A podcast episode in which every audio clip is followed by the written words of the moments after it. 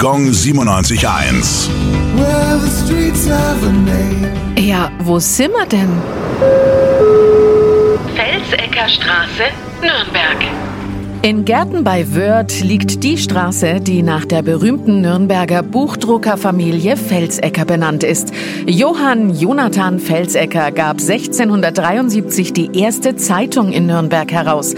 Magistrat und königliche Behörden publizierten ihre Anordnungen und Polizeivorschriften dann ab 1810 im Allgemeinen Intelligenzblatt der Stadt Nürnberg, das aus den 1748 gegründeten Nürnberger Frag- und Anzeigengeschichten hervorgegangen war.